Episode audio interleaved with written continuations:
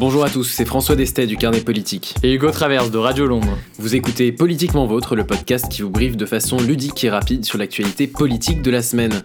Au menu aujourd'hui, Hugo Aujourd'hui, épisode spécial consacré au régional. Et on commence avec les trois faits majeurs de ces élections. Le premier fait, c'est le miracle pour les candidats de la droite et de la gauche. Alors que toute l'attention se tournait vers les régions où le Front National pouvait l'emporter, les candidats de la droite et de la gauche ont finalement sauvé leur peau d'une façon tout à fait inattendue. La mobilisation, plus forte, a probablement aidé à ce sursaut républicain que le monde a habilement renommé le sursis républicain. Sursis, le mot est bien trouvé puisque le Front National a bel et bien obtenu un vaste succès lors de ces élections qui peut se résumer en deux chiffres. Tout d'abord, trois fois plus de sièges dans les conseils régionaux qu'en 2010, date de la précédente élection mais aussi 8 départements où le FN arrive en tête. Rappelons que la majorité des électeurs avaient voté pour le Front National lors du premier tour des élections régionales, pas de quoi pavoiser donc pour le Parti Socialiste et les Républicains. On comprend mieux pourquoi personne n'en vient à réclamer la victoire, et c'est bien la première fois. Dernier élément à retenir, le sursaut de la participation. C'est la première fois depuis 2002 que la participation augmente autant entre le premier tour d'une élection et le second. Plus 8 points et demi, c'est énorme quand on pense que l'arrivée de Jean-Marie Le Pen au second tour de la présidentielle en 2002 avait fait bondir la participation de 8 points, c'est-à-dire un tout petit peu moins. C'est un peu comme le regain d'intérêt autour de Star Wars depuis l'annonce de l'épisode 7, alors même qu'on avait presque fini par oublier l'existence de Maître Yoda. Dommage qu'il faille parler du côté obscur de la force pour mobiliser les électeurs.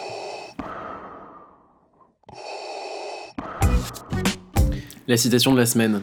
L'histoire retiendra que c'est ici que nous avons stoppé la progression du Front National. C'est avec ces mots que Xavier Bertrand a qualifié les résultats des élections de dimanche dernier. L'histoire retiendra aussi que le Front National n'a jamais obtenu un score aussi élevé lors d'une élection. En 2012, ils étaient 6,42 millions. Dimanche, ils étaient plus de 6,8 millions. Alors de là à parler d'arrêt de la progression du Front National, le score de ces élections. 7-5. Voilà le nombre de régions gagnées respectivement par la droite et par la gauche. La droite l'a finalement emporté au terme d'une soirée électorale mouvementée et incertaine jusqu'au bout, pour finalement en rester à 7-5. Autrement dit, au tie-break. De là à parler de revers pour la gauche. L'article de la semaine. C'est une tribune publiée dans le journal Le Monde intitulée Les Français crèvent de 30 ans de manque de courage politique.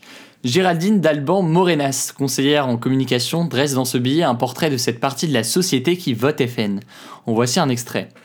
Ceux qui sont en train d'étouffer, ce sont les autres. Ceux que l'on n'entend pas, ceux qui ne gagnent pas une thune, qui deviennent racistes à force de 13 novembre et de migrants dans les journaux à de 20 heures, qui voient le système scolaire qui fout le camp, qui prennent le chômage en pleine figure, qui se demandent comment leurs enfants vont pouvoir vivre dans cette société qu'ils voient sans avenir, ceux qui se retrouvent sur le carreau parce que l'économie est en pleine mutation, et qu'ils n'ont ni la capacité ni les compétences pour s'adapter à la mutation, le train qui passe et eux qui ne montent pas dedans. Le lien de l'article se trouve dans la description de ce podcast. Et maintenant, à quoi peut-on s'attendre dans les semaines à venir?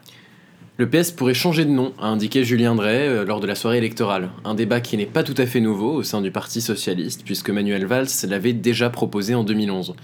Une proposition qui risque cependant d'être bien vite abandonnée, et quoi qu'il en soit, ce n'est pas parce qu'une marque change de nom que le produit devient meilleur. Le changement de nom au sujet mitigé de l'UMP l'a bien prouvé. Du côté de l'exécutif, est-on en train de sauver son quinquennat en plus de sauver la planète? Des élections régionales bien moins catastrophiques que prévues, une COP21 globalement réussie et saluée par la communauté internationale en tant que succès diplomatique, et si le changement c'était maintenant pour François Hollande? La primaire peut désormais débuter chez les Républicains. Alain Juppé et François Fillon sont déjà candidats, Nicolas Sarkozy l'est déjà officieusement, et Bruno Le Maire devrait annoncer la sienne très prochainement. Nathalie Kosciusko-Morizet a déjà fait les frais de cette primaire qui clarifiera une fois pour toutes la ligne politique d'un parti à l'agonie. Si les électeurs avaient appliqué le Nini, nos candidats dans le Nord et en PACA auraient été battus, voilà la phrase prononcée à la télévision qui aurait signé sa perte. La bataille des primaires ne fait que commencer, et comme dirait Frank Underwood, And the butchery begins. Et désormais, quelle ligne pour la droite? La question reste entière pour une droite prise en étau entre un PS de plus en plus social-libéral et une extrême droite qui s'adoucit en apparence. Alain Juppé invitait à l'issue du premier tour à une réflexion à ce sujet proposition qu'il s'est empressé de retirer à l'issue du second tour. La prudence semble décidément de mise. Bien d'autres questions restent en suspens. Que restera-t-il du 6 décembre dans quelques temps? Quelle crédibilité pour Nicolas Sarkozy qui se voulait rempart face au Front National? Et une reconstruction complète et durable du paysage politique évoquée à plusieurs reprises par Manuel Valls est-elle envisageable? Vous avez écouté Politiquement Vôtre, le podcast réalisé par les rédactions de Radio Londres et du carnet Politique. Vous nous retrouvez toutes les semaines en podcast sur iTunes, SoundCloud et sur nos sites respectifs. Partagez ce podcast sur tous les réseaux sociaux et réagissez sur Twitter at carnetpolitique et at Radio Londres-FR. Politiquement Vôtre fait une pause pendant les fêtes. On revient en janvier pour le prochain épisode avec une nouvelle formule qui devrait vous plaire. On vous souhaite tout le meilleur et on vous dit à très bientôt. Thank you.